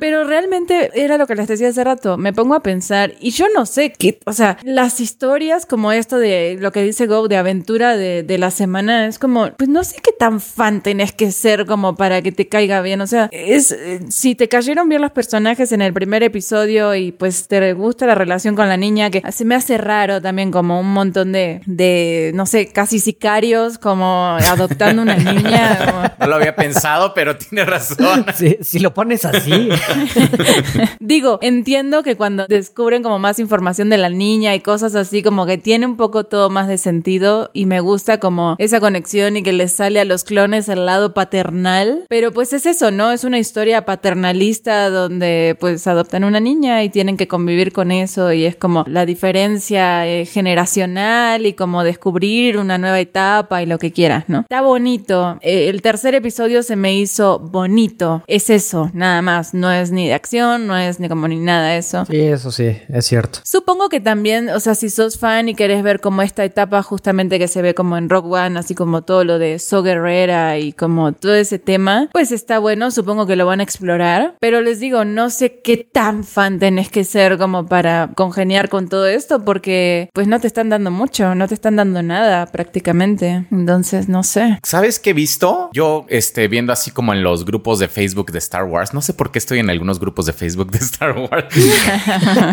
Tal vez me odio a mí mismo, no, no, no sé por qué estoy en grupos de Star Wars, ¿no? Pero el chiste es que yo, o sea, me la pensaba más todavía en comenzar la serie porque la mayoría de los comentarios que yo veía eran más como, pues yo no sé ustedes, pero me está gustando la serie, pero como que los veía, los sentía los comentarios muy tibios. Y en cambio, o sea, si hubiera sido como algo tipo como Mandalorian, ya ahorita ya estarían como los fans como inmamables, así como de, sí, descanonicen las secuelas de Filoni, mi Dios, sí, así se hace Star Wars. Y en cambio no son más como comentarios mucho más mesurados, mucho más medidos de, pues yo no sé ustedes, pero a mí me está gustando. Entonces No, como yo no sé que... ustedes, pero yo no le voy a faltar el respeto a Dave Filioni. Claro, pero es que justamente creo que se debe a que realmente no te está dando nada como para de qué agarrarte. O sea, realmente es como a lo mejor el siguiente episodio, te- no sé, te dicen alguna cosa rara y ya no les gustó y entonces pues yo lo, lo trataron con pinzas, ¿no? Porque siento que pues es eso, es una aventura y no te dice como mucho más, simplemente está en este mundo y punto. Se siente mucho como de Cartoon Network, como dijo Beca, así como Sí. de ese tipo de caricaturas que sabes que van como para largo, este, sabes que eventualmente va a haber como unos capítulos como mucho más interesantes, pero pues mientras es como ver como la relación entre los personajes y si te gusta la relación entre los personajes, pues te va a gustar y si no, pues se te va a hacer como súper lenta.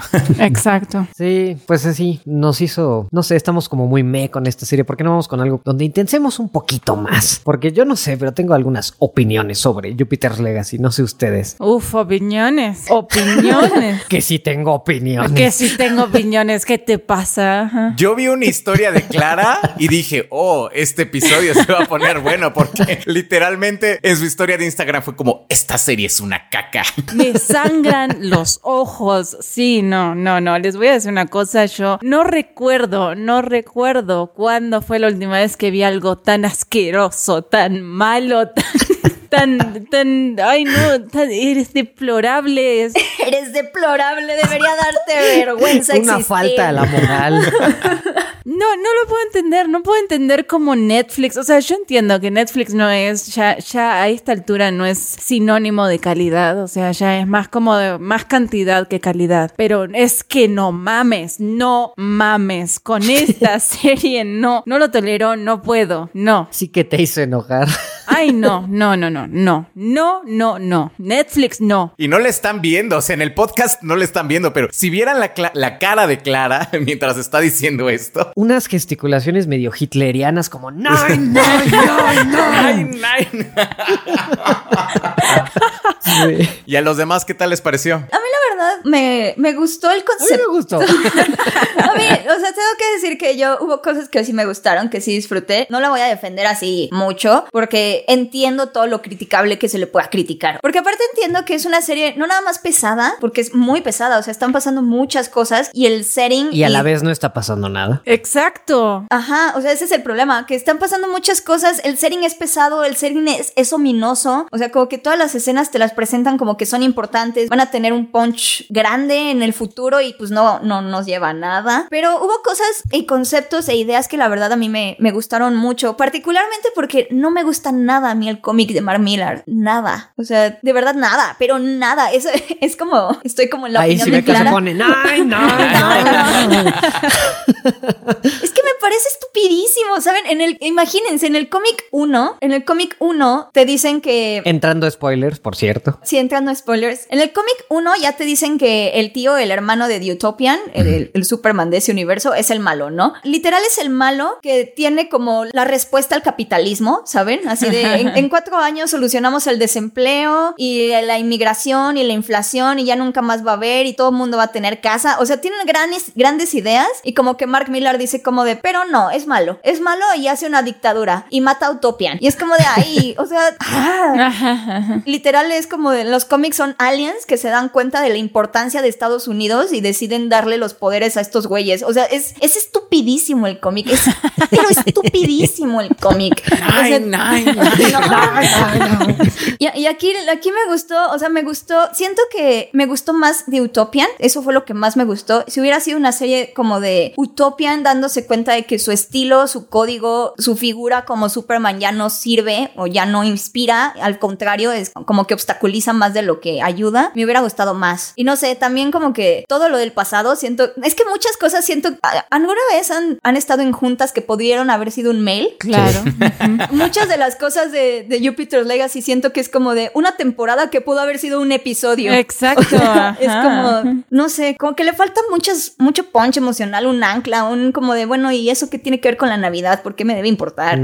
Sí. Pero hubo cosas que me gustaron, como de Utopian. De Utopian me gustó mucho. Yo, por ejemplo, la verdad es que no sufrí los capítulos. Sí le veo muchos problemas a la, a la serie. Este, por ejemplo, de repente siento que presentaban a muchísimos personajes que de repente no llegaban a nada. Por ejemplo, hay uno que se llama Nick of Time. O sea, le dieron su espacio y todo. O sea, yo pensé que iba a ser como, como algo en la serie o los amigos de, ¿cómo se llama Hodge? El otro, este, se me va el nombre del hijo de George. Sí, es Hodge. Hodge, ajá, como a esos personajes. Entonces, no sé, como que de repente me sentía como agobiado de tantos personajes que existían y platicaban. Y entonces, como, bueno, pero supongo que algún día, o sea, después nos van a presentar algo de ellos y de repente de algunos sí, pero de otros como Nick of Time, pues simplemente fue como salió y ya no volvió a salir. O como Barnabas, que fue insoportable. en los- Barnabás, por ejemplo, que Que además al final del capítulo dijeron, entonces me voy a tener que quedar porque me necesitan y todos, oh no, Barnabas. Y en el siguiente capítulo no volvió a aparecer.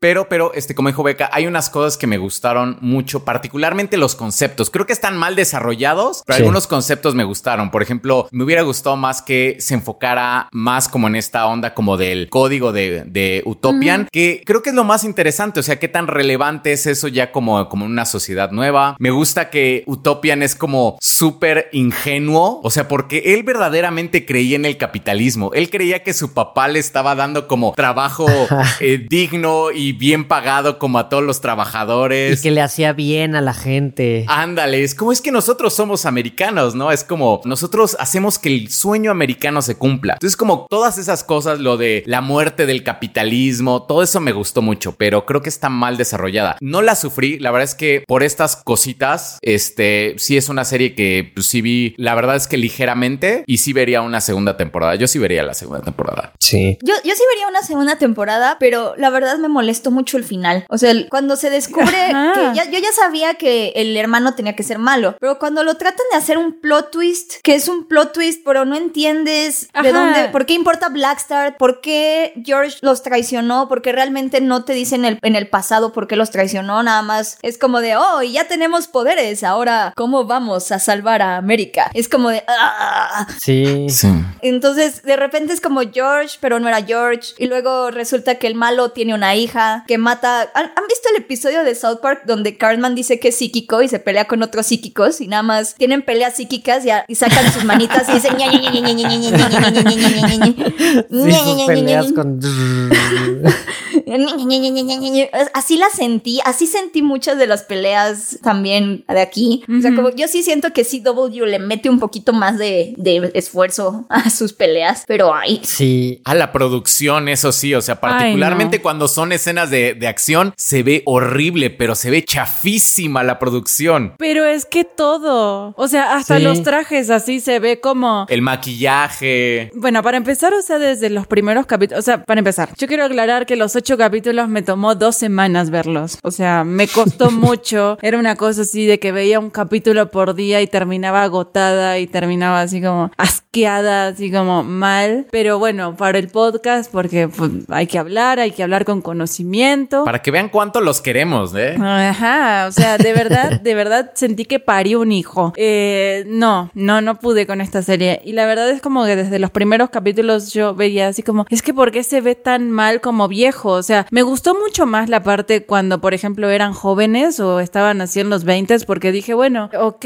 toda esta parte del capitalismo, el padre, ellos inocentes, dándose cuenta. Y además, sin las máscaras, sin el maquillaje, bueno, es mucho más sencillo de ver a que cuando están viejos y se le nota el pegamento debajo del ojo de la arruga. Es que no mames. Sí, es que fíjate que a mí lo de los efectos, bueno, ok, lo entiendo, los efectos son caros, no le vas a meter tanto presupuesto, pero el maquillaje distraía muchísimo. A mí sí, de verdad me sacaba en los primeros capítulos. Es que es imposible de ver. Sí, no. Ya después me acostumbré un poco, pero sí, en un principio, el de. ¿Cómo se llama el hermano? Eh, Walt. Walt. Ajá, el de Walt me sacaba muchísimo porque o sea, hasta se veía como de otro color, no sé. Ajá, exacto. O sea, los ojos, la, la piel real se le veía de otro color y él se veía todo pálido y tieso. Y es como, Sí. pues si tenés arrugas, no sé, la piel flácida se te va a mover, no sé, no todo así como duro y así como, como no sé, arrugas con botox. Era super Botox. Ajá,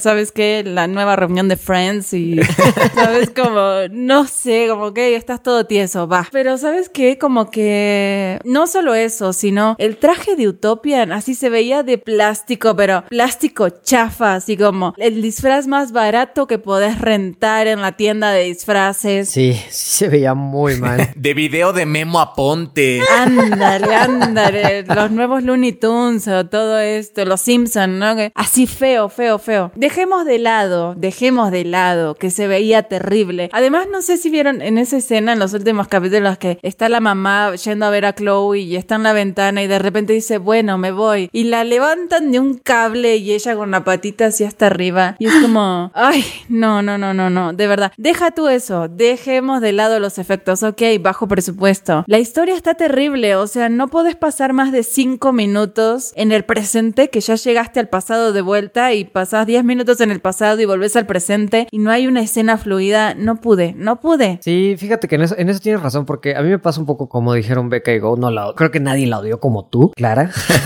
Pero, o sea, sí creo que trae una premisa interesante, trae unos conceptos, pues bastante buenos, pero sí está ejecutada rarísima. O sea, ya, ya al final me puse a ver, porque a mí me sacaba mucho de onda ver que Steven D. Knight, que es el showrunner de Daredevil, fue el showrunner de esta serie. Dije, ¿cómo puede ser que haya hecho Daredevil y después haya hecho esto? Porque creo que los problemas de esta serie son mucho de dirección, del armado, de, de todo, ¿no? Cosa que lo hacía perfecto Daredevil. Entonces me puse a ver que tuvo muchos problemas ahí y se salió a mitad de producción, que por diferencias creativas, y la serie la filmaron y produjeron mucho tiempo sin showrunner. Ah, ahí está la cosa. Ajá. Es que sí. Y creo que sí se siente porque tiene, como dicen, tiene conceptos muy interesantes, pero está armada con las patas, está dirigida con las patas. O sea, como dices, Clara, eso de que de pronto pasan 10 minutos en el pasado, 2 minutos en el presente, 10 minutos en el pasado. Y sí, de alguna manera a mí me parecía más interesante lo que estaba pasando en el pasado. Creo que fue de lo mejor de la serie porque con lo del presente no conecté nada. No, no lograron en ningún momento explicarte cómo cambiaron los valores porque se lo pasaron diciendo, es que los valores ya no son los mismos que antes, es que el código ya no aplica. Y cuando te enteras qué es el código, el código es no gobernaremos y no mataremos. Y dices,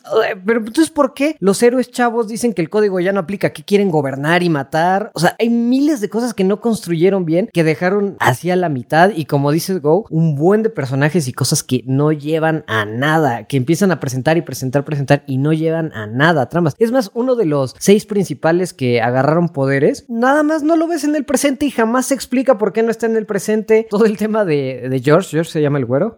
Sí. El mejor amigo, que creo que también es otro de los mejores personajes que construyeron en el pasado. Y como dices, Beca se siente como barato que lo construían como, oh, Blackstar, el gran villano, la gran traición, ese gran trauma que tuvimos todos. Y al final no lleva nada por querer hacer este plot twist barato del hermano que además lo veías venir porque tenía la historia de origen de villano construidísima. Entonces, no sé, creo que nos va a pasar como con Falcon and the Winter Soldier, que una serie de oportunidades perdidas porque tenía muchos conceptos muy interesantes, pero acá no es porque fueron tibios y no los trataron a fondo, acá es porque está mal armada la serie. Exacto, sí, sí, sí. Pero en serio, se te hace como, es que yo no vi ninguna oportunidad. O sea, realmente como incluso ese concepto como de, me molestó mucho más bien que el concepto más fuerte de toda la serie y es por lo, la única razón que ten, o sea, si hubieran hecho una escena, o más bien una, una temporada que se dedica al pasado y que te hace la presentación de este nuevo grupo y después me mostras en el presente, ah, ok, este, todo se fue al carajo porque los valores ya no son los mismos, ok,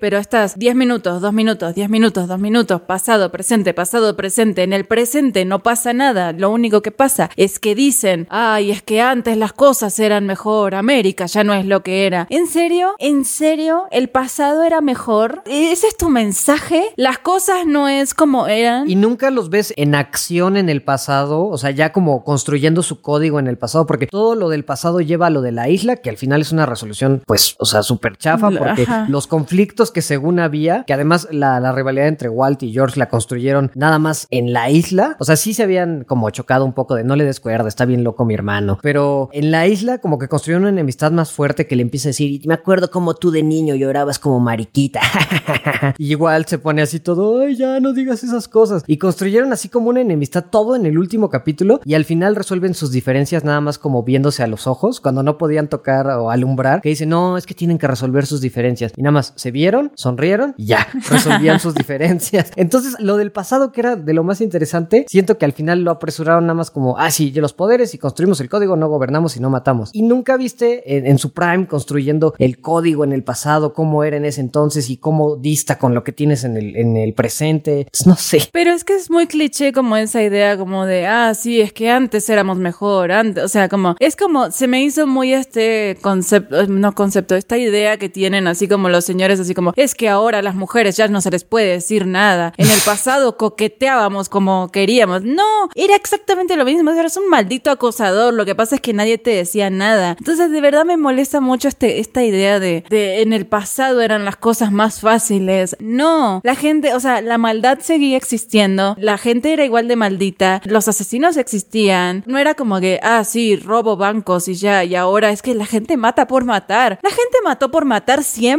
O sea, eh, ¿qué te pensás que son las guerras? Sí, pero yo creo que, o sea, justamente, o sea, eso es como lo que sí me gustó, que Utopian es muy ingenuo. Eso sí. O sea, justamente es como dices, antes las cosas no eran peores. Siempre ha habido violadores, siempre ha habido malditos, siempre ha habido guerras y todo, pero Utopian no lo veía. O sea, por eso me gustó como esta onda de que lo pongan como el máximo ingenuo y él durante toda la serie incluso va como a terapia así como para decir, no, es que el código está bien. Y Sí. es como, pero es que el código realmente es como simplemente tú intentando lidiar con algunas cosas. Entonces, esta parte sí me gustó. A mí de hecho me gustó mucho eso porque toda la serie te dicen que Utopian está mal. De hecho, por eso creo que hubiera sido más interesante que la serie se centrara tal vez en The Utopian y fuera más bien este hombre que está perdiendo el control tanto de su equipo superheroico como de su realidad y su familia, porque él va a terapia, pero el terapeuta es un supervillano, es uno de sus supervillanos, que es, habla de esta obsesión que sí tiene de no poder separar a su persona de su personaje. Y entonces el hecho de que no vea a los nuevos héroes como personas, a pesar de que son amigos de la infancia de sus hijos, que sea como de, oye, hoy vi a Debbie. ¿Quién? ¿Quién a quién? Ah, ah, White, whatever. Ah, ya, buena chica, buena chica. Sí, que solo los identifique por sus poderes, ¿no? Que es como lo que le ve el valor. No, por sus personajes superheroicos. Ajá. O sea, verlo como todo el mundo te dice que está mal. Y a mí me pareció muy interesante tanto el contraste con el pasado, que es un hombre que está buscando una solución, no nada más para América, sino también para su crisis de masculinidad y su crisis de mi papá estafó y cometió actos horribles, nada más por el dinero, porque robará lo necesario para salvar a su compañía. Estuvo muy gracioso. ¿Me está diciendo que mi papá, el cerdo capitalista, estafó a los obreros? ¡Oh, Dios mío! El que tenía una fábrica de acero.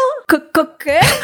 Igual es así como de, sí, y yo quería seguir haciendo eso. Tenía un plan para seguir haciendo eso, estúpido. Eso me gusta. No, porque me- de hecho igual tenía buenas intenciones. Él dijo, no, no es momento de expandir la compañía, porque justamente Sí. porque era expandir la compañía tuvieron que sacar del fondo de pensiones. Él fue el único que se opuso a su papá y le dijo, esto no está bien, no podemos hacerlo ahora. Entonces, esa parte la pudiste haber explorado, cómo Walt tenía cierta razón en ese aspecto. Sí, es que Walt sí tenía razón ahí. Ajá. Sí, igual sí tenía razón. Entonces me gusta como esa parte, pero yo creo que sí el problema es que realmente no es una serie de The Utopian, sino que es como una serie como de los viejos tiempos versus los nuevos tiempos, pero no hay protagonistas en el presente, porque sus hijos, quizá, fíjense que a mí me gustó un episodio con Chloe, porque fue el que sentí como mejor ligado el pasado en el presente, cuando tienes la sobredosis, porque ahí estás también viendo el punto más bajo de Sheldon, que es The Utopian, ahí también estás viendo como el punto más bajo de Sheldon y su necesidad de regresar y reconectar con su familia y de estar como de lo perdido que se siente sin, sin la figura de su padre y creo que lo hilaron bastante bien con lo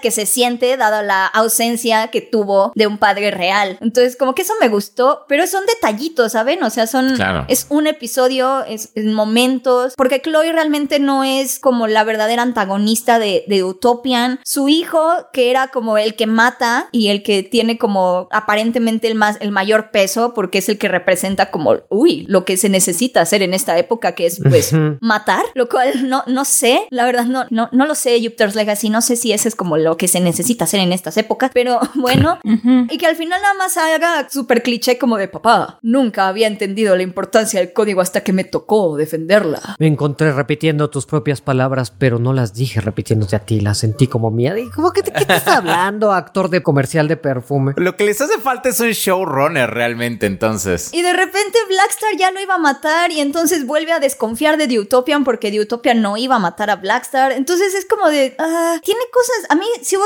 les digo que sí hubo cosas que me gustaron, de repente sí tiene como, el tema del capitalismo me gusta, el tem- hay como mucha conversación sobre masculinidades, paternidades, pero no sé, como que no, nomás no cuajó, ¿no? Sí. Pero es que, es que nada llega a ningún lado, o sea... Ajá, es como... Y ni siquiera es como que, como dice Nepal, así de, como, "Ah, es una oportunidad perdida. Pues es que creo que es un comentario, no es una oportunidad, no, o sea, no es algo que exploraron mal. O sea, oportunidad perdida en el sentido de que, como dice Becca y Go, hay muchas tramas interesantes, temas de masculinidad, de la paternidad, del capitalismo, del el tema del idealismo ingenuo del héroe principal que cree que si todo lo ves en blanco y negro, siempre vas a tener razón cuando no hay, como bien dice Walt, que hay grises. También algo que me gustó es que no es ingenuo. O sea, The Utopia no es ingenuo. Puedes decir que fue un poco ingenuo en los 30, en los 29, en el 29, Ujú, Sí. pero no es ingenuo. Ahorita ya es una figura represora. Ahorita ya oprime. Ah, cierto, cierto, cierto. Y ahorita ya es como de no, tú te callas y haces lo que digo porque yo lo digo. O sea, eso es muy interesante, pero pues ahí se queda y de repente ya es como de estoy perdiendo a mis hijos. ¿Cómo le llego a estos chicos?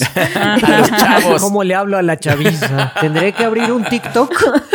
Es que no sé si vieron ahora que andan dando vueltas así como un diccionario de sílabas, así como para hablar con la chaviza. ¿Qué significa pop? Así, Utopian se pone sus lentes y agarra. LOL, laughing out loud.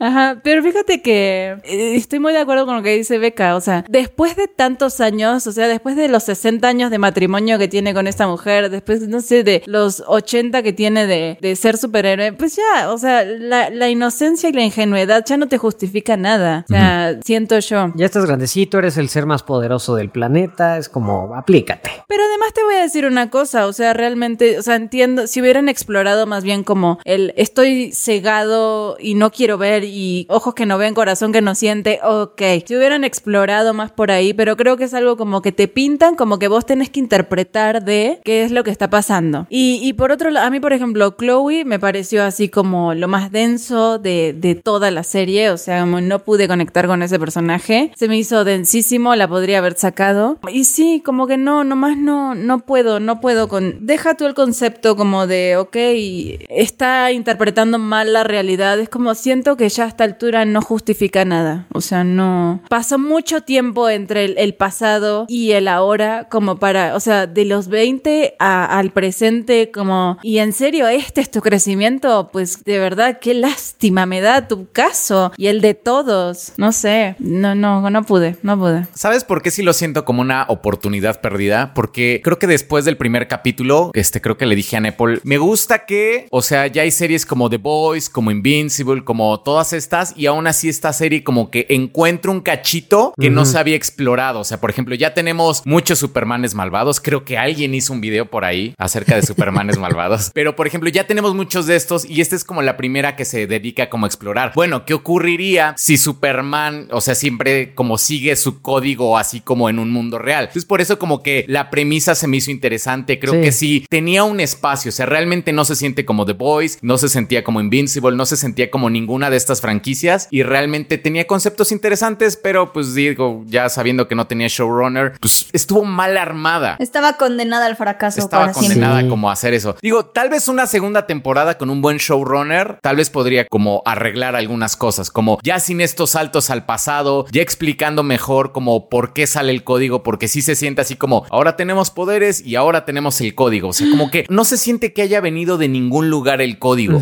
Ajá, exacto. O sea, como que sí se lo sacaron así como... Ni siquiera lo ves, o sea, no los ves discutiendo sobre el código. Literal es nada más como sale Walty, deberíamos dominar el mundo. Jejejeje, guiño, guiño, es broma, pero no es broma.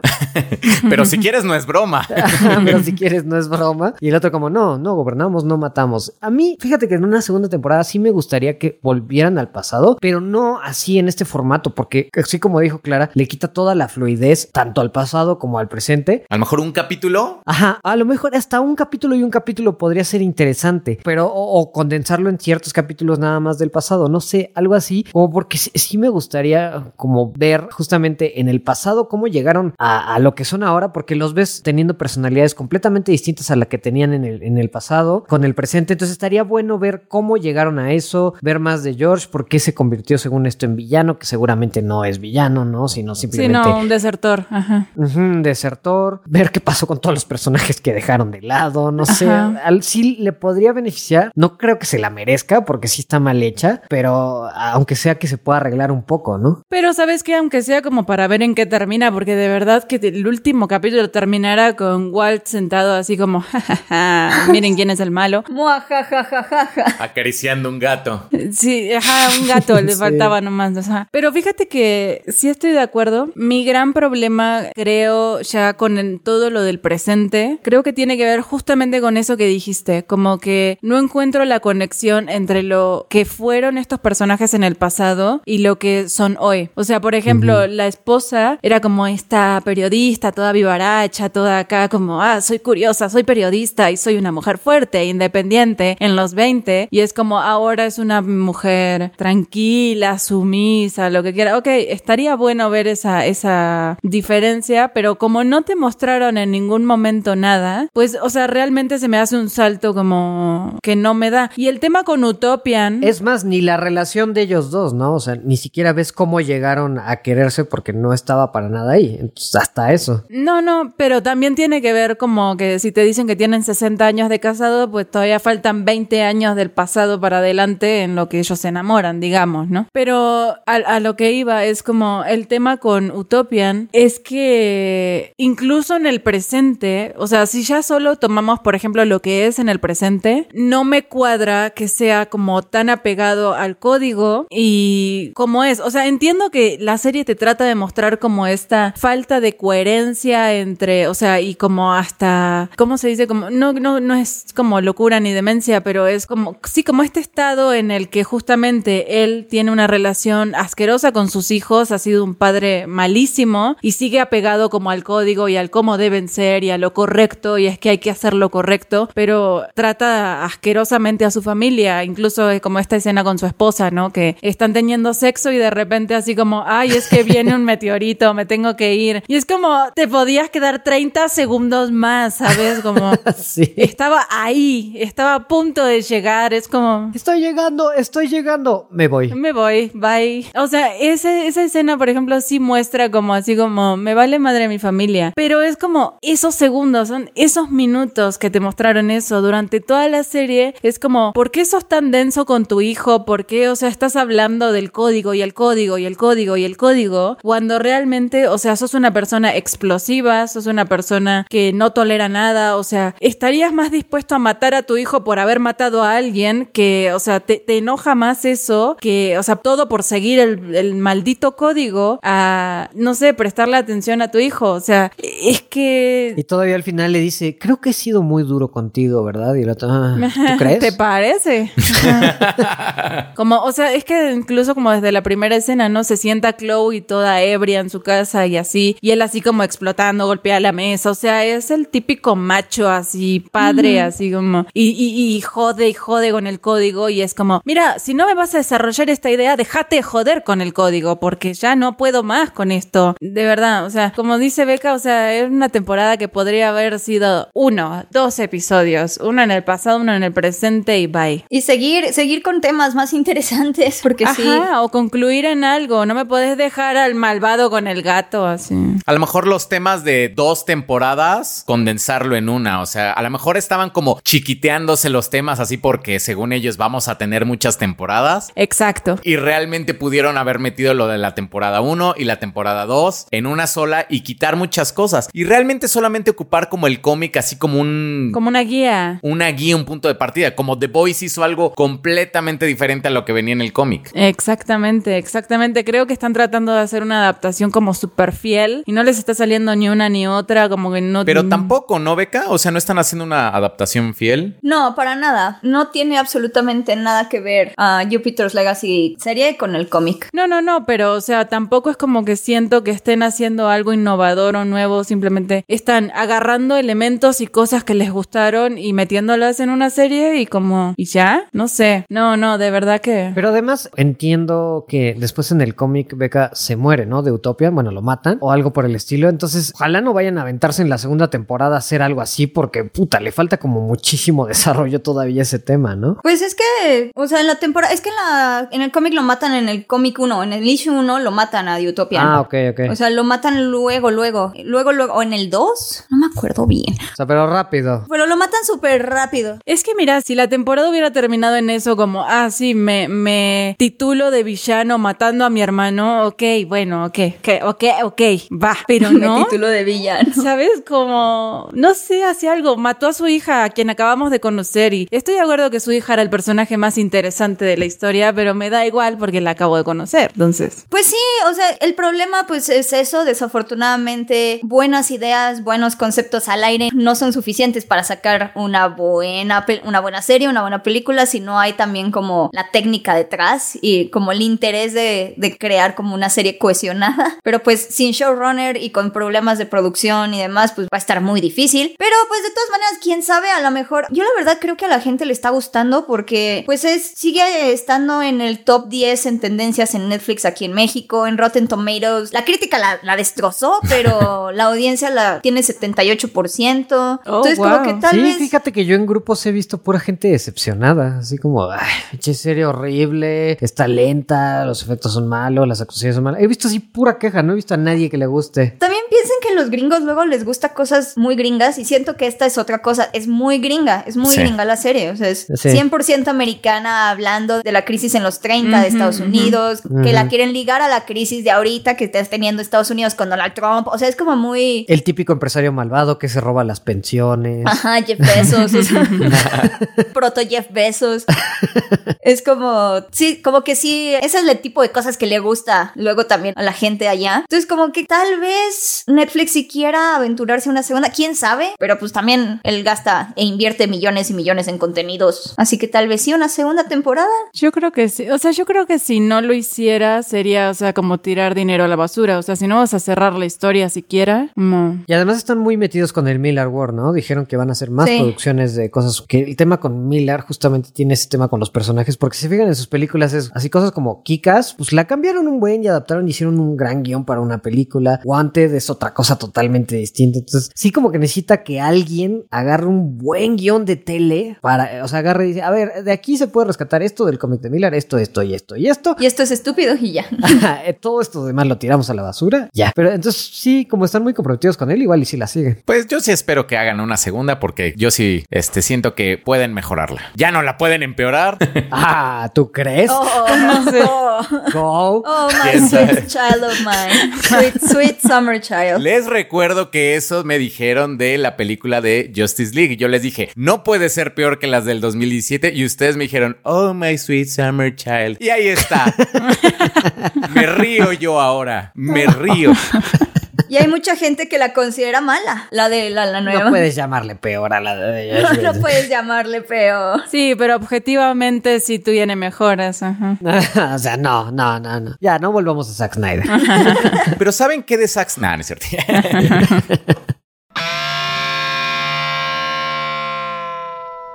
Pero bueno, esas fueron nuestras opiniones de The Bad Batch, de Army of the Dead y de Jupiter's Legacy. Cuéntenos en los comentarios qué les pareció a ustedes. No se olviden que en esta semana vamos a estar publicando la dinámica para ganarse esta figura de Marvel Le- Legends que todavía no podemos revelar qué es. Tiene que ver con cosas que hablamos en el podcast. Espero que le hayan puesto atención, que lo escuchen varias veces, porque seguramente va a ser algo como que el que conteste mejor y primero se lo lleva. Así que...